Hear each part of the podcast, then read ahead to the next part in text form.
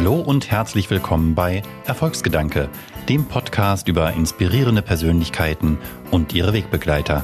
Denn Erfolg hat viele Gesichter. Ich bin Björn Weide, CEO beim Fintech-Unternehmen Smartsteuer und spreche heute mit Alex Jacobi über Unternehmen als Religion, Gänsehautmomente und wie man, Zitat, jemandem achtsam in die Schnauze haut. Wenn euch die Episode gefallen hat, abonniert uns gerne und lasst uns eine Bewertung da. Und jetzt gute Unterhaltung. Laut deiner Twitter-Bio bist du glücklich und unzufrieden. Was überwiegt nach einem halben Jahr mit Corona denn bei dir? Äh, nach einem halben Jahr mit Corona, da hat sich eigentlich nicht viel dran geändert. Das ist so ein Grundzustand für mich in meinem Leben. Also ich war sehr lange äh, unglücklich und zufrieden. Ach. Ich glaube ja an die Unzufriedenheit als Form von Energie als Unternehmer. Äh, ich hatte mal den Christoph Bornstein im Interview, der sprach von konstruktiver Unzufriedenheit. Geht es da darum? Also ich habe es echt nicht ganz leicht verstanden. Also geht es darum, aus der Unzufriedenheit heraus ins Tun zu kommen? Genau darum geht's. Ah. Also in der, ich habe immer für mich das Gefühl, in der Sekunde, in der ich zufrieden bin, da, da knall ich mich auf mein Bett und baller mich mit Netflix zu. Mhm. Da, ich, da muss ich ja nichts mehr machen. Ja, super. Und damit herzlich willkommen, Alex Jacobi, Ex-Hip-Hop-Produzent, jetzt Werbebranche mit gleich drei parallelen Unternehmen im Audiobereich. Und was auffällt, wenn man dir zuhört, also wenn ich dir zuhöre, jedenfalls ist es mir aufgefallen, es fallen in deinen Vorträgen Begriffe, die man selten innerhalb eines einzelnen Vortrags zusammenhört. Nämlich so eine Kombination, wie schon in deinem Unternehmensnamen, with love and data. Ja. Was muss ich mir darunter vorstellen? So eine Rosamunde Pilcher für Controller? Das kommt drauf an. Also der, das ist immer so, ich muss, ich muss da ein bisschen ausholen, äh, warum das für mich ist. Also, Macht das. wenn man so, so anfängt als Unternehmer über sein Why nachzudenken, ne, oder so, warum, warum, warum mache ich eigentlich Dinge? Dann hat mich zeitlebens immer genau dieser eine Punkt interessiert, wo Wissenschaftliches und Künstlerisches zusammenkommt, wo, wo, wo Mathematisches und Verrücktes zusammenkommt. Äh, ich komme aus so einem ganz, ganz krassen Akademikerhaushalt. Ich bin, habe, wie gesagt, eine Karriere auch als Musikproduzent und Musiker hinter mir und habe mich immer, seitdem ich denken kann, dafür interessiert, wo sich das in der Mitte trifft. Ne, das heißt Mensch-Maschine-Kooperation. Und ich möchte, ich bin, ich muss irgendwie so richtig geile Maschinen bauen, die den Menschen kreativ machen und und und und und helfen, äh, zu einer Art kreativen Cyborg zu werden. Das ist so das, was mich treibt. Ja, du beschäftigst dich ja für einen Kreativen, finde ich jedenfalls ungewöhnlich, außer vielleicht für die Kunst, da wird es inzwischen ja auch ein paar Mal eingesetzt, äh, mit künstlicher Intelligenz.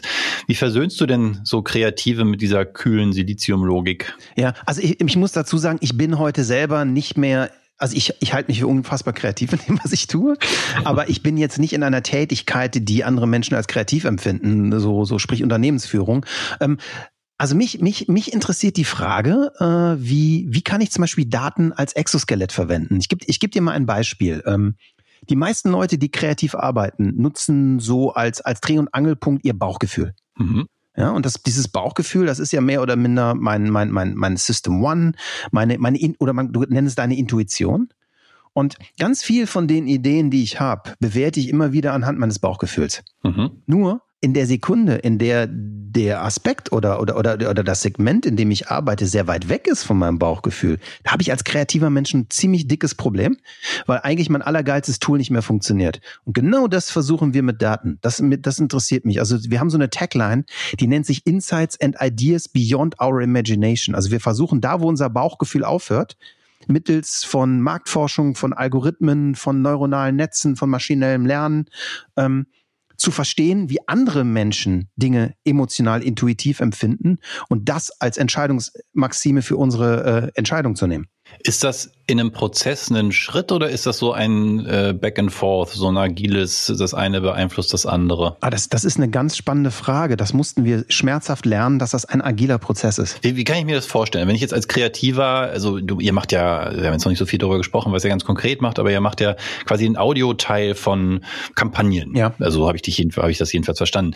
Ähm, und wenn ich jetzt da so eine Kampagne habe und ich suche jetzt irgendwie wahrscheinlich im meisten für eine Musik oder was, die jetzt irgendwie diese Kampagne noch äh, trägt und meine Marke zum Ausdruck bringt und so. Mhm.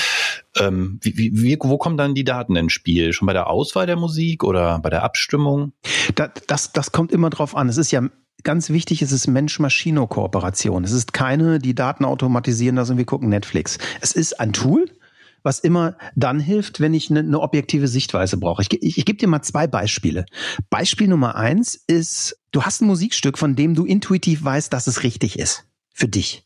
Das gilt aber nur für dich in deinem Kulturkreis, weil ähm, beispielsweise, wenn du, wenn du, wenn du dir überlegst, wie extrovertiert im Süden, zum Beispiel in Italien, Sachen gelebt werden, ja, und wenn du dir anguckst, wie reserviert, kühl, zurückhaltend äh, einfach die Kultur zum Beispiel in nordischen Ländern ist. In Hamburg.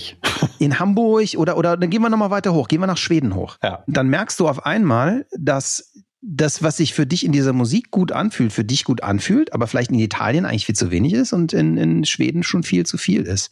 Und dann kannst du eben relativ einfach durch Befragung messen, wie Menschen etwas emotional empfinden und so eine Art kleinen Fingerabdruck bauen und merkst auf einmal, dass du für dieselbe emotionale Reaktion, die deine Botschaft braucht, eben ein anderes Mittel brauchst. Ja, also in, in, in Schweden wirst du wahrscheinlich eher down to earth und ein bisschen sachlicher werden. Und je weiter du in südliche Länder kommst, umso mehr äh, extrovertiert äh, kannst du emotional werden. So, das, das ist so das eine Beispiel. Oder ein anderes Beispiel ist, wir hatten mal einen Kunden, ein, ein, ein Hersteller von so Meditations-Apps, der einen ganz erfolgreichen englische Stimme hatte, die relativ komisch klang. Und äh, die dann zum Beispiel zu uns kam und sich für eine Stimme in einer anderen Sprache Ne? Also ich kann es nicht genau erzählen, was, aber nehmen wir mal an, es wäre türkisch gewesen, ne? in einer anderen Sprache suchen. Mhm. Und auf einmal merkst du, um das zu erreichen, was diese amerikanische Stimme bei Amerikanern erreicht, musst du, muss die Stimme völlig anders klingen, um zum Beispiel bei einem türkischen Publikum auf Türkisch dieselbe Emotion zu erreichen, was gerade bei Meditation total spannend ist. Und, und so helfen die Daten dir sozusagen dein, deine Art ja, dann, dann, dann, dann Blueprint zu bauen. Also so hättest du es gerne. So möchtest du die Wahrnehmung haben. Und dann machst du ganz viele verschiedene Dinge und dann kommt die Agilität rein. Dann probierst du wie bescheuert aus. Ja, verschiedene Stimmen, verschiedene Arten, bis du dich näherungsweise immer mehr an dieses Wahrnehmungsprofil, das du gern hätte, hättest, annäherst. Jetzt hast du ja offensichtlich äh, rausgefunden, da, dass das äh, Wahrnehmung von, von Stimme, Sprache, Musik und so kontextuell verschieden ist. Wie weit reicht denn das äh, also ins, ins, in die Mikroebene rein? Ich kann mir vorstellen, dass auch die Wahrnehmung einer Stimme für Deutsche nicht gleich ist, sondern dass ich vielleicht andere Stimmen bevorzuge, weil ich, keine Ahnung, meistens ist ja die Kindheit nach Freud, ne, irgendwie mhm. anders aufgewachsen bin. Mein Opa mit so einem sonorigen Bass halt immer mir meine gute Nachtgeschichten vorgelesen hat und wem anders die, weiß ich nicht, die, die, die südländische Nanny, die irgendwie einen ganz anderen Slang hatte. Ja, also das, das ist so ein komplexes Thema, dass ich diese Frage ehrlich gesagt gar nicht beantworten kann, sondern man sich Case für Case daran pirscht, sozusagen auf die Wahrnehmung zu kommen. Manchmal lernst du das eher die großen Hebel auch den großen Unterschied machen. Und manchmal sind es ganz kleine Sachen, aber, aber die, das ganze Topic ist in sich so komplex, dass man es leider nicht so verallgemeinern kann, sondern es ist wirklich eine Betrachtungsweise pro Einzelfall, weil du hast so viele verschiedene Sachen. Du hast assoziative Dinge, ne? Was, was, sobald du, nimm dir die Stimme von Bruce Willis, ein ganz berühmter Sprecher. Ne? Wenn du den analysieren würdest, wie seine reine Stimme klingt, dann würdest du der Wirkung gar nicht gerecht werden, weil du eben immer, immer überlegen müsstest, okay, äh, zumindest jeder in Deutschland hört direkt äh, Yippie Yo Schweinebacke mit. und sowas kannst du ja nicht rausrechnen. Deshalb ist die Frage schwer bis gar nicht zu beantworten. Ja, ich habe mich gerade gefragt, ich nehme an, ihr nutzt es dann, um rauszufinden, welche Art von Sprecher brauchen wir. Und dann gibt's aber echte Menschen, echte Sprecher, die dann zum Beispiel bei der Meditations-App eben die lokalen äh, Texte sprechen, wie, wie mhm. weit man das treiben könnte, wenn man irgendwann sagt, ich habe mir quasi für jeden persönlich seinen eigenen Sprecher. Ich meine, noch ist wahrscheinlich schwierig mit Sprachsynthese, aber wird ja auch, wird ja auch mal besser, ich mir mein eigenes Sprecherprofil habe, damit meine Meditations-App mit mir so spricht, wie das für mich am besten ja. geeignet wäre. Also ich glaube, bei Sprachsynthese sind wir noch ein, das wird kommen. Ne, da sind wir noch ein gutes Stück weg, aber äh, gutes Stück weg exponentiell. Also ich kann es ja auch nicht sagen, wann es ist. Ja, aber das ist ein gutes Stichwort. Du hast mal auf einer Konferenz gesagt, also äh, ich weiß gar nicht, was genau die Frage war, jedenfalls im Sinne von Kreativität ist doch noch was für Menschen und dann Sternchentext, äh, zumindest in den nächsten fünf Jahren. Ja, ich habe gesagt, dass Algorithmen niemals kreativ werden. genau. Und dann habe ich den Disclaimer gemacht, nie equals not in the next five years. Äh, glaubst du denn, es gibt überhaupt eine natürliche Grenze für Maschinenintelligenz? Oder glaubst du, mit diesem Disclaimer tatsächlich irgendwann bricht vielleicht selbst diese letzte Bastion Kreativität? Ich habe nicht den geringsten Schimmer. Hm. Ich habe so viele unfassbar schlaue Menschen zu dem Thema getroffen, die alle ganz viele unterschiedliche Meinungen dazu haben. Es gibt so, es gibt, ich glaube, es gibt so zwei grundsätzliche Train of Thoughts. Es gibt die Leute, die sozusagen der Meinung sind, dass gerade das Hirn als eine sehr komplexe Form eines Neural Nets so optimiert ist, dass wir irre, irre weit davon weg sind. Äh, und dann gibt's eben die Leute, die sagen, hey, das ist alles Chemie. Wo ist das Problem? Mhm. Wir wachsen, wir wachsen exponentiell. Wir haben, oh, wir haben letzte Woche, äh, habe ich mit Adrian Locher von Merantix ein ganz, ganz spannendes Gespräch dazu geführt, wo wir so ein bisschen nach einer halben Stunde Philosophieren dazu gekommen sind, was, was ist denn eigentlich die Superintelligenz? Und, und, und ein bisschen dazu kam, die spannende Frage ist eigentlich Intention. Also nicht irgendwie, wann, weißt du, wann, wann, rea wann rechnet eine AI geiler als ich? Ist, ist, ist, die Frage ist ehrlich gesagt total egal. Ich meine, du regst dich auch nicht auf, dass ein Auto schneller fährt, als du laufen kannst. So, ne? Deshalb, deshalb muss man sagen, vieles von diesem, oh mein Gott, wann werden wir überholt, ist wenn man es mal ein bisschen objektiver betrachtet, ziemlicher Quatsch. Weil wir werden schon immer von Menschen überholt und kein Mensch jammert, dass der Bagger ein besseres Loch äh, macht als, als die Schaufel selber.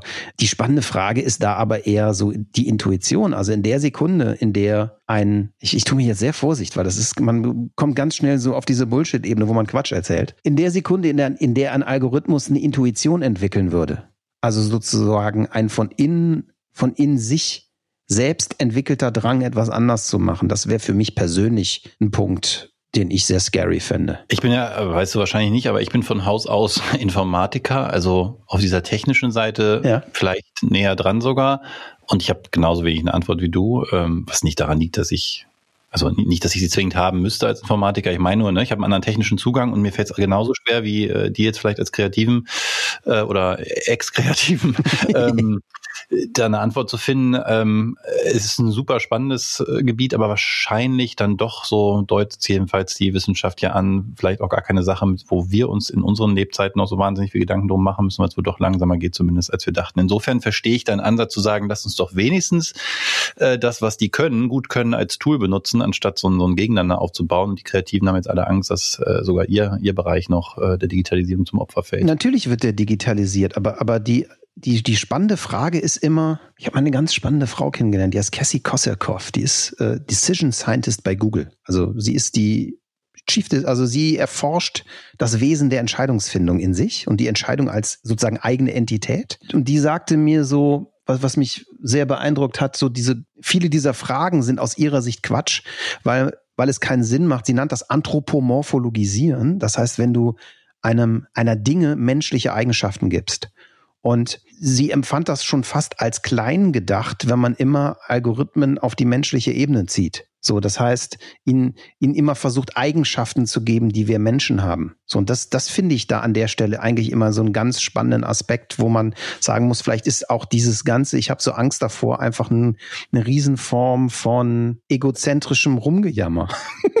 Ja, und vielleicht auch einfach mangelndes Verständnis. Ne? Wenn ich mir vorstelle, als Kind, weiß nicht, hat man vielleicht auch mal Angst vor einem Auto in der Dunkelheit, weil die beiden Scheinwerfer sehen aus wie Augen und ich hab, sehe da irgendwie ein Monster. Ne? Und mhm. kaum ist das Verständnis da, ach, ein Auto hat halt vorne zwei Scheinwerfer und leuchten in der Nacht, äh, fällt diese Angst weg. Vielleicht ist auch da, dann sind wir wieder bei Bildung, das ist ein Thema, wir verstehen halt meistens nicht genau, was da passiert. Wir sehen nur die Auswirkungen, wir sehen, oh Gott, oh Gott, ein Algorithmus kann jetzt hier irgendwie schon alles mögliche Dinge erkennen, zum Beispiel, was wir für eine menschliche Fähigkeit Sicherheit hielten oder besser Schach spielen und schon ist die Angst vor dem mhm. Unbekannten da.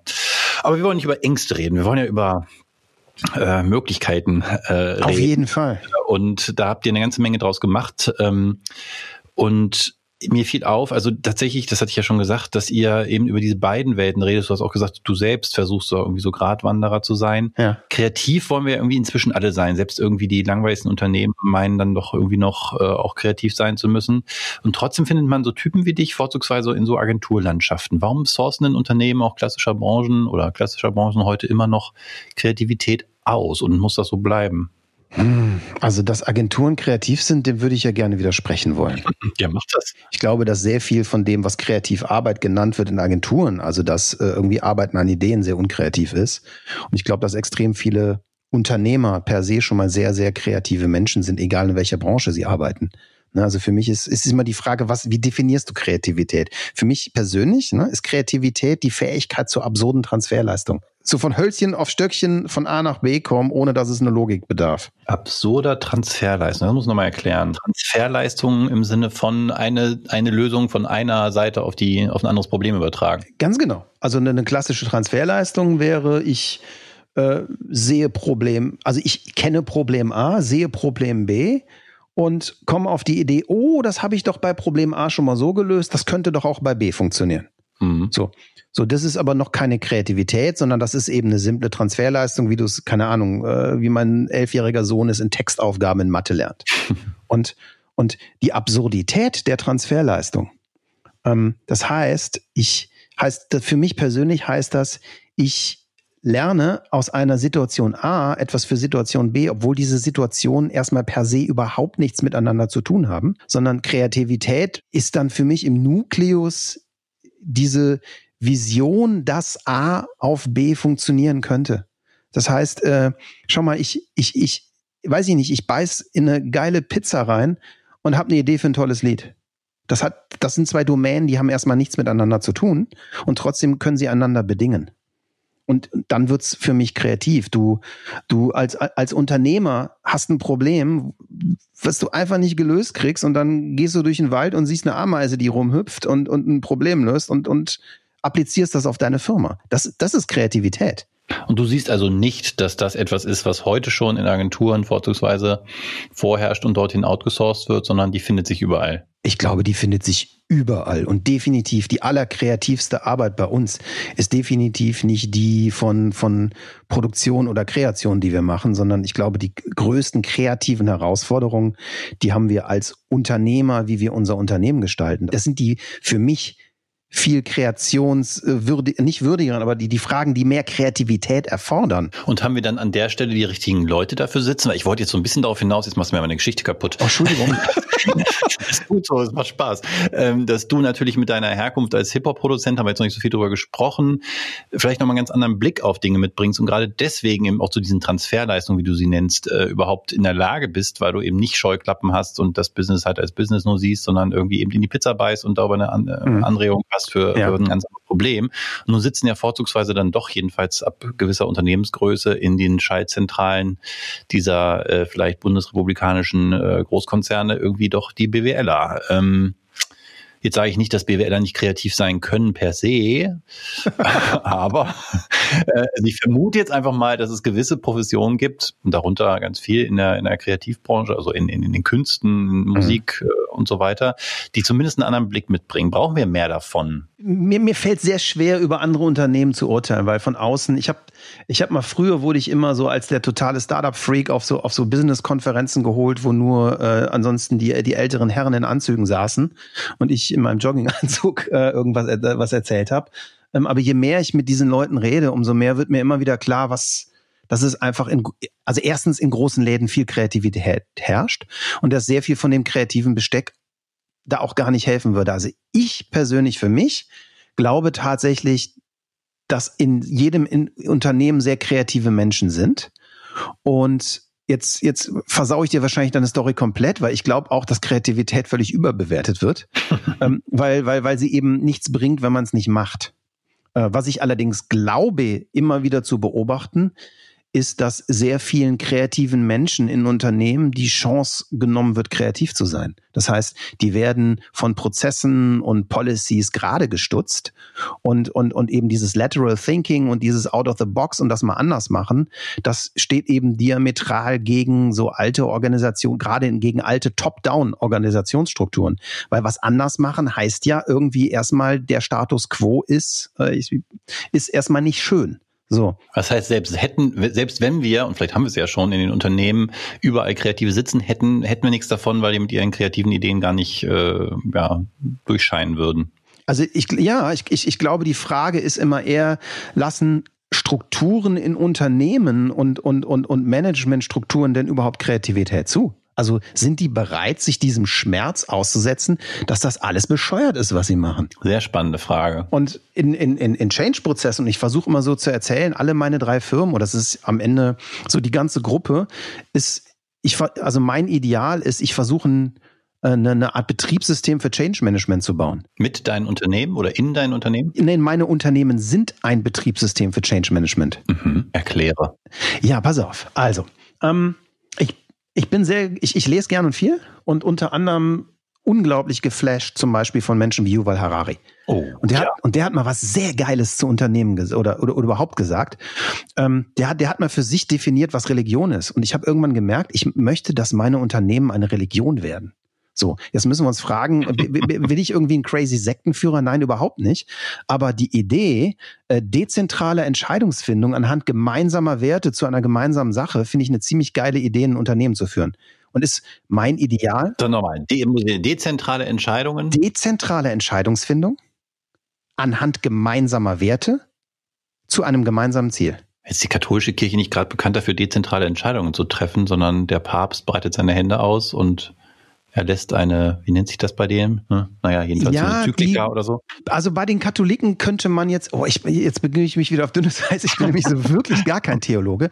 Also du, du musst mal davon ausgehen, dass der Papst ja nicht jedem Menschen sagt, was er tun soll, sondern Harari geht davon aus, es gibt, es gibt erstmal Werte, gemeinsam geteilte Werte. Es gibt Dinge, die tust du und die tust du nicht. Und die Gläubigen richten ihr Leben danach aus, ganz die von richten ihr Leben danach aus und ah. die fragen nicht jedes Mal den Pfarrer oder den Papst, ob sie es tun sollen. Ja, okay, ja. Und was Harari eben, eben, eben, eben dann darstellt, ist, dass er zeigt, dass Gesellschaften und eine, eine Firmenorganisation ist auch eine Form von einer Gesellschaft, ähm, die eben nicht eines zentralistischen Entscheidungsprozesses bedarf, sondern wo jeder intuitiv weiß, was richtig und falsch ist, viel, viel, viel einfacher und agiler und wendiger durch diese ganzen Wirrungen, wie du fragst mich eben mit Corona, ne? Es ist natürlich für alle der totale crazy Wahnsinn. Und dadurch, dass du eben Leuten nicht sagst, was sie tun, sondern, sondern als Leader zeigst, wo es hingehen könnte und gemeinsam die Werte mit definierst, äh, äh passieren zwei Sachen. Äh, die Leute wissen selber manchmal viel besser, wo es hingeht. Du hast eine viel höhere Diversität in den Entscheidungen, weil du eben jedes Gehirn so nutzt, wie es gebaut wurde, anstatt irgendwie, weiß ich nicht, 50 oder 100 kleine Björns und Alex-Clones zu bauen. Und, und deshalb finde ich das als Change Management Methode so irre spannend zu sagen, hm, ich organisiere ein Unternehmen eben bottom-up. Ich organisiere es so, dass ich, dass meine Aufgabe ist, zu zeigen, was ist das Ziel, auch als Leader wirklich zu admitten, Leute, ich habe selber nicht den blassesten Schimmer, wie wir da hinkommen, aber ich weiß, dass wir es müssen. Äh, steht in irgendeinem Zusammenhang mit dem, was du jetzt gerade ausgeführt hast, auch die Entscheidung, deine drei Unternehmen tatsächlich als drei getrennte Legal Entities zu machen, obwohl die alle was mit Audio zu tun haben, wo man sagen kann, hm, ist doch irgendwie die gleiche, sagen wir mal, Vision oder so dahinter? Nee, das hat tatsächlich sehr pragmatische Gründe. Ähm, dieses, das ganze Ding, das ist, äh, wirklich ziemlich aus meiner Sicht total crazy gewachsen, weil wir sind auf einerseits, also wir sind keinerlei irgendwie Venture Capital backed, wir sind komplett gebootstrapped.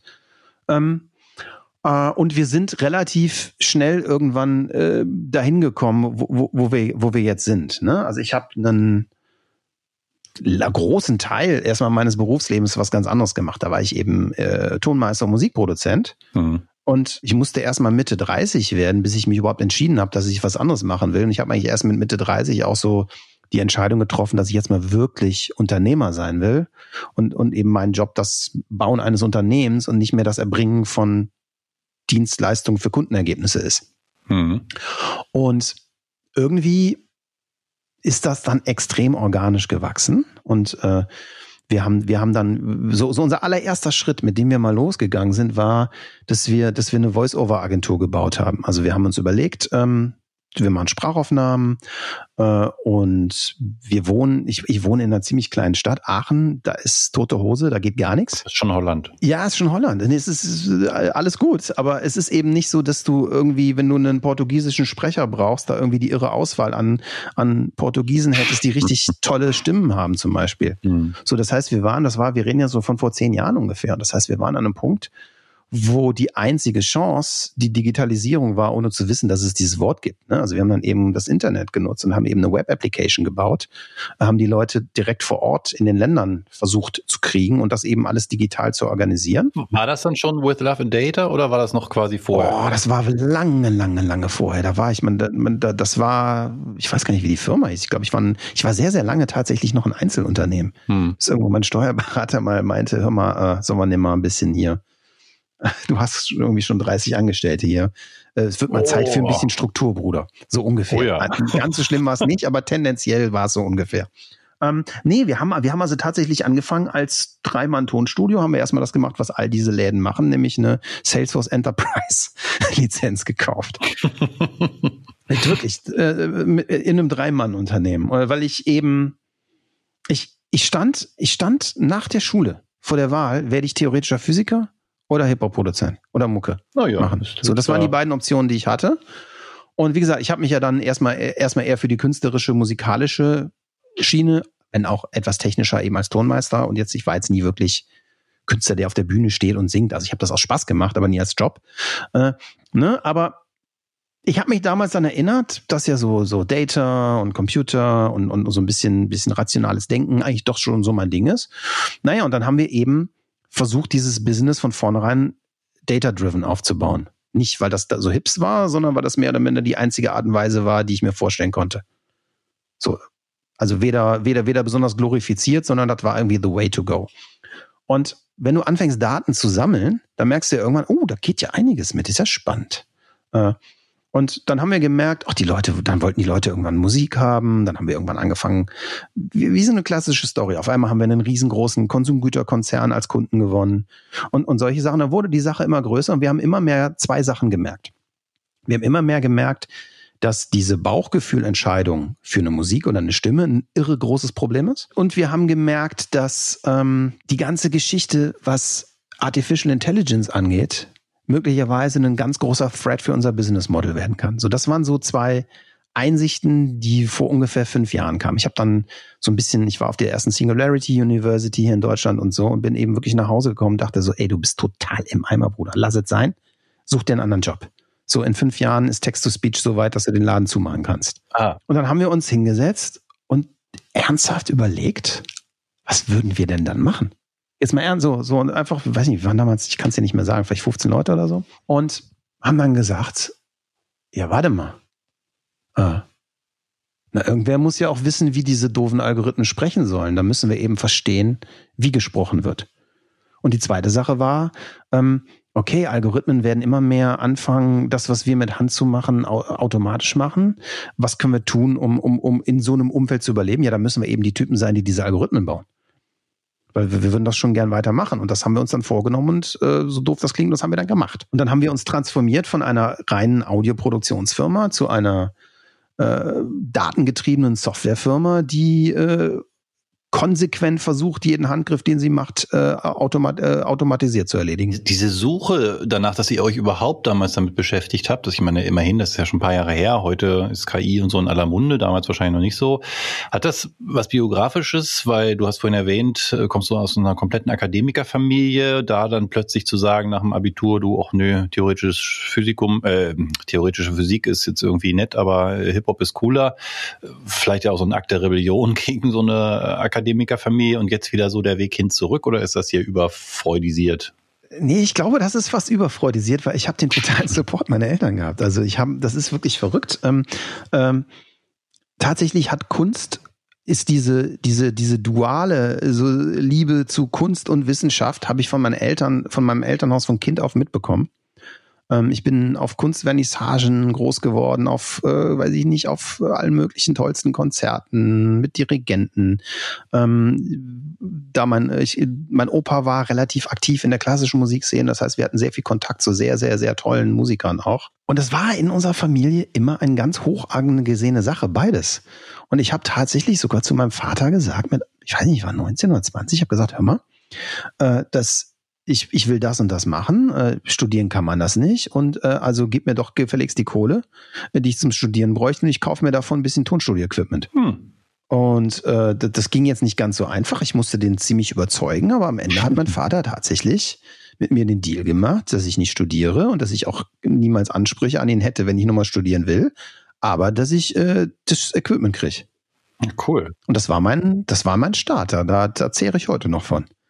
Das war mein Startkapital. Also ich habe ich hab einen ganz, ganz, ganz tollen Support von meinen Eltern dafür gehabt, weil die mich immer, seitdem ich ein kleines Kind war, in, in diesen beiden Disziplinen gefördert haben. Sowohl was äh, irgendwie äh, Physik, Wissenschaft äh, und, und, und, Naturwissenschaften angeht, als auch äh, Kunst. Und ich habe natürlich dann keine klassische Musik gemacht, sondern irgendwie in, in asozialen Punkbands gespielt, aber ist ja egal. Aber ich verstehe schon, ich will jetzt Freud rauslassen und deine Eltern und so, aber die, dieser, dieser halbe Physiker in dir, das muss doch irgendwie der Antrieb gewesen sein, sich überhaupt damit zu beschäftigen. Ich kenne jetzt nicht so viele andere Hip-Hop-Produzenten zugegebenermaßen, aber irgendwie fällt es mir schwer zu glauben, dass die alle auf äh, künstliche Intelligenz-Vorlesungen. Äh, Nein, gehen. natürlich nicht. Na, natürlich, ich habe, jetzt muss man vorsichtig sein, ich habe ja auch nicht nur Hip-Hop produziert. Ne? Ich habe ich hab ganz viel als Tonmeister gearbeitet, ich habe alles Mögliche gemacht. Ich habe ähm, ich hab eine, eine, eine sehr, sehr, sehr lange Zeit an einem sehr tollen Projekt zum Beispiel für Kinder gearbeitet, das heißt Ritter Rost. Ach ja, da kenne ich natürlich. Kennst du? Ja, wie geil. Ich habe fast alle Ritter Rost-Bände aufgenommen. Oh, herrlich. So von Band 5 bis Band 5, ich glaube Band 15 und die ganzen, also ganz, ganz, habe ich fast zehn Jahre meiner Zeit äh, äh ganz viel gemacht. Und ähm, ich habe zum Beispiel als Tonmeister auch, auch ganz, ganz für ganz tolle Leute arbeiten dürfen wie Reinhard May. Ich habe, ich hab, glaube ich, sechs oder sieben Platten von Reinhard May aufgenommen. Äh, also durch die Bank die verschiedensten Dinge, natürlich auch ganz spannende Hip-Hop-Sachen gemacht. Aber ähm, als erstes muss man sagen, ich war Tonmeister. Ne? Und als Tonmeister bist du ja auch schon wieder an dieser, naja, so zwischen Technik und Kunst drin. Ne? Also du nimmst mhm. sehr viel technisches Gerät, um sehr viel Kunst für die Ewigkeit zu konservieren. Das war so eine, das war für mich, das Studio war für mich immer so eine magische Maschine, die es mir geholfen hat, Gänsehautmomente äh, einzufangen und in die Welt zu tragen. Oh, das ist schön. Ja, das war ganz toll. Das war, das war, das war, ich kann mich an, an so viele Momente im Studio erinnern, wo ich dachte so, ey, Alter, kneif mich, ich bin gerade dabei. Das hören nächste Woche eine Million Leute oder keine Ahnung wie viele und die werden alle. Und ich bin in dieser, was für eine Ehre, in dieser Sekunde dabei zu sein, wo dieses große Stück Kunst entsteht. Also das waren ganz tolle Momente. Und das hattest du tatsächlich auch fernab von äh, Genrefragen. Also wenn du Reinhard Meyer erwähnst, der hat ja, oh, vielleicht kann man sogar sagen, war der erste Hip-Hopper. Nee, ähm, will, will, will so viel, er hat auch viel mit Sprache, meine ich, jedenfalls gearbeitet und teilweise haben seine Werke ja auch, gibt es jedenfalls welche, die wenig Melodie haben. Ähm also ich, äh, mit Hip-Hop hat er für mich gar nichts zu tun. Also ich, ich, ich, ich schätze ihn unglaublich und ich finde es ganz toll äh, bis heute, dass ich für ihn arbeiten durfte, aber es hat für mich wirklich gar nichts mit Hip-Hop zu tun. Ja, äh, da bin, bin, ich jetzt auch auf dünnem Eis, weil das ist noch gar nicht meine musikalische Welt. Ja, ja. Nein, das ist aber, aber ich, ich, lass uns die Hip-Hop-Diskussion mal zulassen, sonst reden wir da drei Stunden drüber. Ja, ich, ich meine nur die, diese Vielfältigkeit, du hast gerade gesagt, oh, jetzt war jetzt hier ein Stück Kunst. Was, was ist das für dich? Also ist das was, wo du sagst, du habe ich persönlich jetzt irgendwie Spaß an dieser Musik oder ist es noch auf einer Metaebene, dass du sagst, ich kann ja genauso gut ein Kunstempfinden haben bei einem, bei einem Hip-Hop-Stück oder wieder bei Reinhard May oder äh, bei einem klassischen Werk. Also als das muss man sagen, wenn man das als Beruf macht, dann hat man da eine professionelle Distanz hin und dann ist das ziemlich wurscht, ob man das gut oder schlecht findet oder ob das der persönliche Musikstil ist oder nicht. Das ist, das ist völlig egal, genauso wie es für einen Arzt völlig egal ist, ob er jetzt irgendwie seinen Patienten besonders nett findet oder nicht, sondern, sondern du bist dann auf einer ersten Ebene auch erstmal ganz klar Profi mit einer ganz klaren Aufgabe, die sehr häufig erstmal gar nicht so sehr korreliert mit der Kunst, die da gerade passiert, sondern die, es ist einfach ein Job, den du, den du machst und den du dann versuchst gut zu machen. So, das heißt an der Stelle gar nicht. Auf einer anderen Seite habe ich aber einen ganz, ganz, ganz, vielleicht einen der wichtigsten Punkte in meiner Biografie, war nämlich tatsächlich der, dass diese, dieses duale Interesse auch äh, mein größtes Verhängnis war. Ich war nämlich am Punkt, ich war nämlich an einem Punkt, wo ich erkennen musste, dass ich nicht im Ansatz so gut bin wie mein Anspruch an mich. In deinem Job als Tonmeister oder wie heißt das? Richtig. Ich bin relativ competitive. Für mich war immer klar, du kriegst einen Grammy oder du lässt es. Oh. Und ähm, mir wurde irgendwann relativ klar, dass ich sehr, sehr, sehr weit von diesem Grammy entfernt bin und dass ich noch nicht mehr im Ansatz die Fähigkeiten habe, das zu erlernen, was nötig wäre, um den zu kriegen. Und das war tatsächlich etwas sehr, sehr frustrierendes für mich. Woran hast du das gemerkt? Wie, wie merkt man, ob man mal in der Lage ist, einen Grammy zu bekommen oder nicht? Naja, du merkst das dass ich, wir war, haben eben angefangen mit äh, glücklich und unzufrieden. Hm. Ich war, du merkst das, dass du zwar ein bisschen einigermaßen zufrieden bist, weil so nach außen hin dachten alle, so läuft bei ihm. Äh, ich aber intern immer unglücklicher wurde, weil ich die Sachen nicht so hingekriegt habe, wie ich wollte, weil ich auf einmal auch merkte, so, ich war so ein bisschen stuck in der Mitte der zweiten Bundesliga mit, mit einem völligen Fehlen der Vision, wie man da weiterkommen könnte. Und habe eben sehr, sehr, sehr lange gebraucht, bis ich verstanden habe, woran das lag. Und heute kann ich dir sagen, ich bin weder von meiner Persönlichkeit noch von meinen äh, Talenten her geeignet, in irgendwas gut zu sein. ja, ich musste sehr lang lernen, dass ich ein völlig exekutionsbehinderter Visionär bin. und dann erstmal damit klarkommen. Was heißt das denn? Exekutionsbehinderter Visionär. Exekutionsbehinderter Visionär meint, ich bin sehr, sehr, sehr gut da drin, Dinge miteinander zu connecten.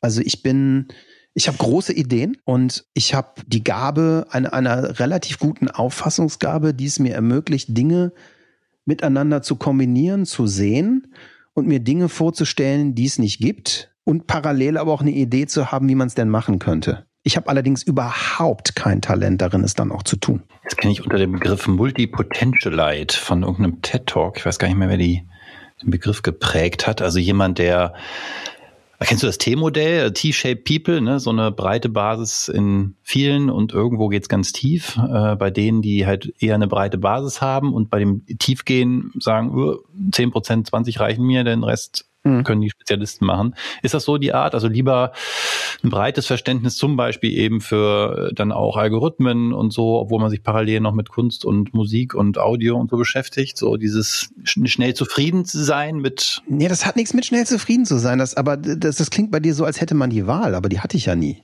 Ne?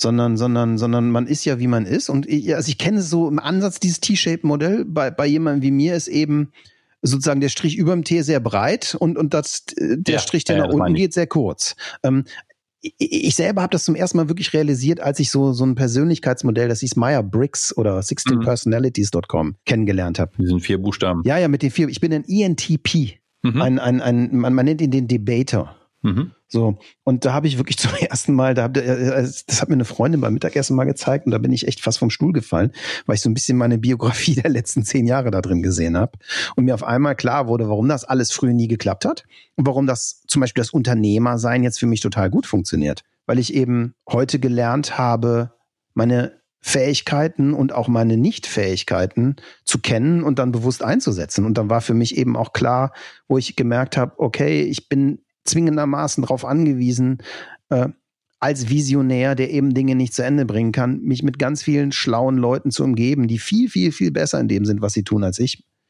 Und das ist zum Beispiel, das war so einer der zentralen Punkte, der Wendepunkte, so für mich zu erkennen, du musst nicht mehr der Geilste sein, du musst eigentlich im Gegenteil, äh, klares Ziel ist nur noch bessere Leute um dich rum haben. Das war ein ganz wichtiges Learning.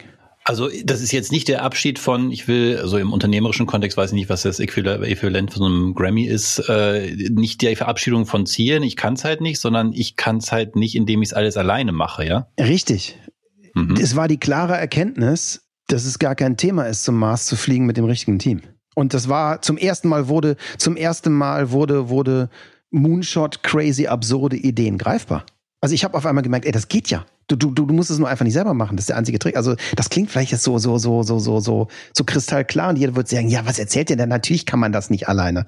Aber das war für mich ein ganz weiter Weg, das zu lernen. War das so ein Eureka-Moment oder ein längerer Prozess, bis das dabei rauskam? Hast du dann von heute auf morgen irgendwie Tonstudio abgeschlossen und jetzt ein Unternehmen gegründet? Boah, das war ein ganz langer Prozess. Das war ein ganz, also der Eureka-Prozess war eigentlich der, wo mir das bewusst wurde, was passiert war. Aber der Prozess dahin war lang lang und schmerzhaft. Also was da zum Beispiel ganz viel passierte ist, ich habe klar, ich habe irgendwann gesagt, ich habe da keine Lust mehr zu, äh, jetzt dieses Specialist-Ding zu machen und ich möchte jetzt mal ein kleines Unternehmen gründen. Ich habe das aber auch alles zum ersten Mal gemacht. Ne? Also ich bin ja, habe ja auch keine Ausbildung als BWLer, noch habe ich irgendwie vorher in größeren Teams gearbeitet, sondern ich habe das eben, ich mache eben sehr häufig alles zum ersten Mal. Mhm. Äh, jetzt habe jetzt hab ich so ein, so ein Motto, das heißt, die anderen haben auch keine Ahnung. Das heißt, ich schmeiße mich da immer rein und probiere das erstmal aus. Keine Ahnung, ob das schlau ist, ist einfach so. Und habe ein Unternehmen aufgebaut und naja, irgendwann hast du 10, 15 Leute und äh, ich habe das zum ersten Mal gemacht und ich dachte, dann muss man eben Chef sein, muss den Leuten sagen, was sie tun sollen. So, und dann, dann wird's ja noch richtig schlimm. Ne? Also wenn du Leuten sagst, was sie tun sollen, wenn du Glück hast, tun sie es nicht, wenn du Pech hast, tun sie es. Äh, Outcome ist bei beidem mal ultra frustrierend, wenn sich die Welt weitergedreht hat, weil du auf einmal so völlig handlungsunfähig wirst. Und das war eben so ein Punkt, der für mich unglaublich wichtig war, überhaupt erstmal rauszukriegen, wie, wie, wie, wie, wie kann das Bauen großer Ideen eigentlich funktionieren? Und, und äh, ich habe eben dann zu dem Zeitpunkt auch einen relativ heftigen Breakdown gehabt. Ich weiß, ich habe da letzte Woche auf LinkedIn drüber geschrieben. Äh, ich glaube, ich hätte, ich hätte selber in meinem Laden sofort gekündigt heute. Also mit so, mit, mit, mit so einem blöden, äh, cholerischen Nervchef wie mir hätte ich keinen Bock zu arbeiten, wie ich damals war. Das war aber, das war aber alles der Sache geschuldet, dass ich dachte, ich muss top-down immer der Geilste sein, immer allen erzählen, was sie tun sollen. Das herrschte also auch noch vor, als du schon Unternehmer warst. Ja, ja, ja, ja. So, ach, ich werde Unternehmer, damit ich endlich nicht mehr der Geilste sein muss. Und das kam auch erst da in dem Prozess, ja? Das war ein ganz langer Prozess. Es war nicht so, dass diese komplette Erkenntnis da war und hm. ich werde Unternehmer, sondern es war ehrlich gesagt erstmal nur die Sache, dass ich keinen Bock mehr auf, die, auf das Musikbusiness hatte. Hm, und okay. dann, und es dann ein bisschen also ich weiß nicht, verrückterweise hat einfach unsere Unternehmensidee funktioniert. Das, und es wurde dann ehrlich gesagt auch am, speziell am Anfang ungeplant größer. Also war so, boah, geil, guck mal, es funktioniert. Ja, dann lass mal weitermachen. Aber dein Anspruch war immer noch, auch als Chef, ich muss der Beste in all dem sein, was wir hier tun. Ich weiß nicht, ob es mein Anspruch war, aber es war mein Handeln. Ich wusste es nicht besser. Hm, hm. Also ähm, ich habe es ich hab's irgendwie versucht, ja. Und äh, es war eine ziemlich bescheuerte Idee. Und wie, wie kamst du darauf? Du hast gerade gesagt, du hast auf LinkedIn darüber geschrieben. Da, da, da kamen mehrere Sachen zusammen. Da kam tatsächlich ein relativ heftiger Breakdown, äh, wo ich einfach merkte, okay, ich habe mich einfach so krass also ich war zu mir selber genauso äh, bescheuert wie zu allen anderen und habe einen relativ heftigen Breakdown gehabt, der auch mit ein paar Tagen Krankenhaus und so endete und habe danach äh, eigentlich zwei Sachen kennengelernt, die, die, die, die mich und mein unternehmerisches Denken total verändert haben. Das erste war die Entdeckung der Achtsamkeit. Mhm. Damals nach dem Breakdown, ich habe dann überlegt, okay, du brauchst irgendeinen Ausgleich. So, erste Idee war, boah, lass mal MMA oder Kickboxen oder so machen. und bis mir irgendwie klar wurde, das ist ja der gesamte, das ist ja der, der selbe Bullshit, den du den ganzen Tag schon tust. Power, Power. Mhm. Du brauchst einen Gegenpol. Und äh, habe mich dann für Tai Chi entschieden. Das introvertierteste, was du tun kannst in die Richtung. Habe darüber Meditation kennengelernt und habe dann ein ganz spannendes Buch gelesen. Das hieß da, wie hieß das? das hieß Neu äh, Meditation für Skeptiker. Habe ich auch gelesen. Und da ich so wirklich unfassbar uneso bin, war das für mich zum ersten Mal okay, mich auf Meditation einzulassen, weil ich eben einfach nie nur Lust auf diesen ESO-Kram hatte. Oh, das kann ich gut nachvollziehen, war bei mir das Gleiche. Ich habe mich da auch mal fern von gehalten. Bei mir war es auch das Buch, was mir irgendwie so eine Art Ausrede bot, zu sagen, okay, man kann auch meditieren. Ja, aber toll, so habe ich es noch nie gesehen, aber genau so war es. Du hast völlig recht. Ah, super. Ja, das war die Ausrede und darüber habe ich Meditieren kennengelernt. Und das Lernen der Trennung von Bewertung und Beobachtung ist, glaube ich, eines der größten, eine, eine, eine der größten Erkenntnisse, die ich für mich gefunden habe die auf einmal reflektierteres Handeln ermöglicht, die übrigens, das ist mir auch ganz wichtig, immer reflektieren und beobachten, ohne zu bewerten und danach zu bewerten, ist überhaupt keine Form von Schwäche. Ja, also manche Leute glauben, ja, da fängst du an zu, dann wird's jetzt so eh so und fängst an zu meditieren.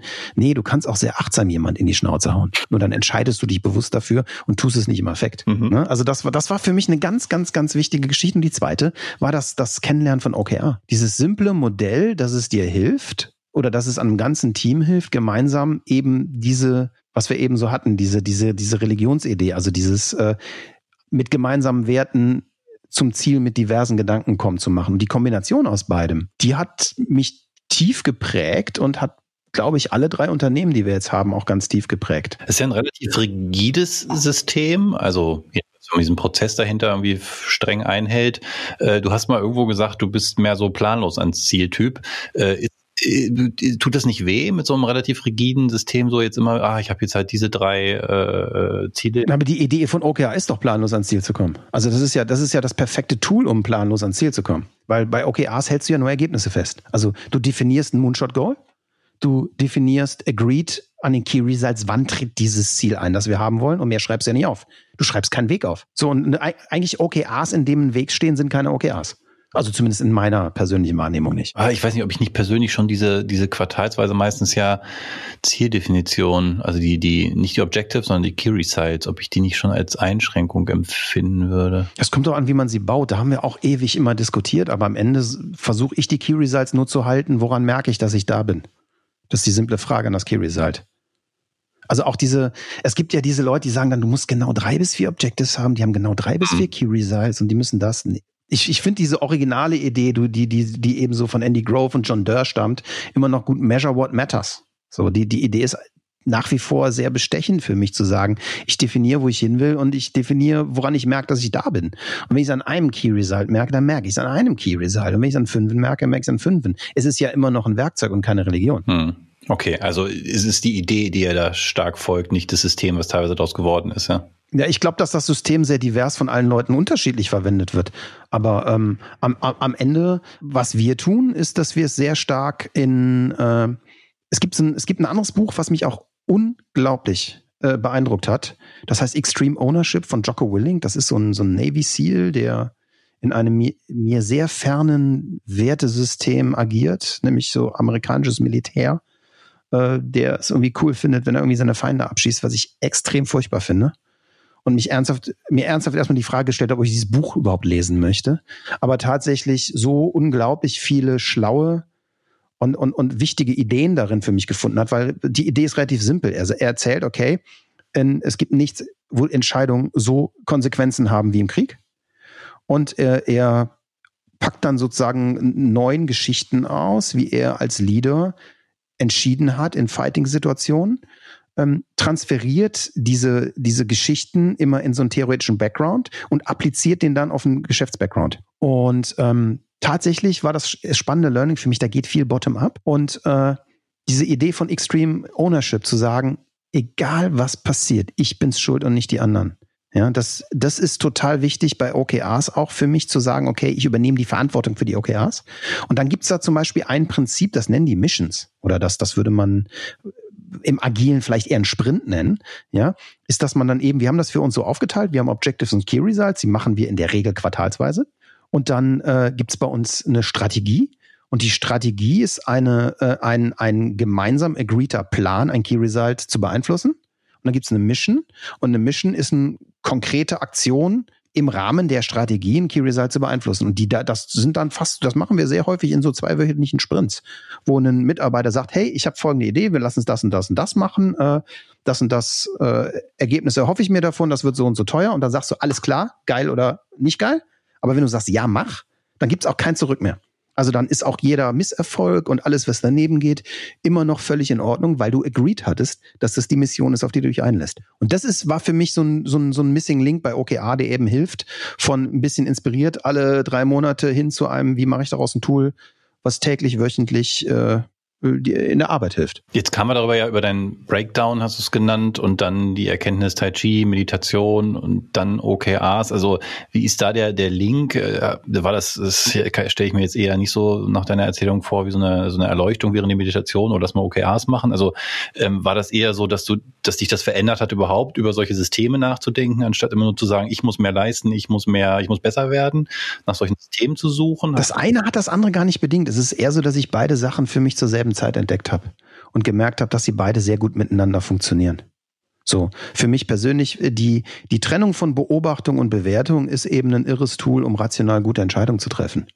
Und ähm, die gleichzeitig OKR wiederum war so ein wie auf Schienen äh, Moonshot Goals, Goals zu machen und wie auf, auf einmal eben eine, eine konkrete Methode, äh, größere Visionen anzugehen. Ne, das Spannende beim, bei, bei OKR ist ja auch so ein bisschen die Idee zu sagen, okay, wenn du deine Objectives so erreichst, hast du verloren, weil dann hast du zu klein gedacht. Mhm. So, wir, wir versuchen das immer sehr viel so zu verwenden, dass du wirklich zum Umdenken gezwungen wirst. Ne? Das heißt, du gehst zu einem Sales-Team hin, sagst, oder Sales-Team sagst nicht irgendwie, okay, zehn Prozent mehr Umsatz, ne? dann, dann bleiben alle ein bisschen länger und, und, und sind völlig genervt und machst denselben Quatsch wie vorher sondern du, stellst dir mal gemeinsam die Frage, was, lass uns mal einen Umsatz verdoppeln. So, ohne jetzt mehr Leute einzustellen oder mehr, mehr, mehr, mehr Geld auf den Tisch zu hauen.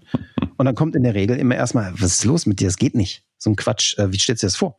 Und wenn man dann ein bisschen dran bleibt und dran hakt und ein bisschen äh, insistiert, kommen, fallen auf einmal so Sätze wie, ja, aber dann müssten wir ja. Und genau das ist die To-Do-Liste.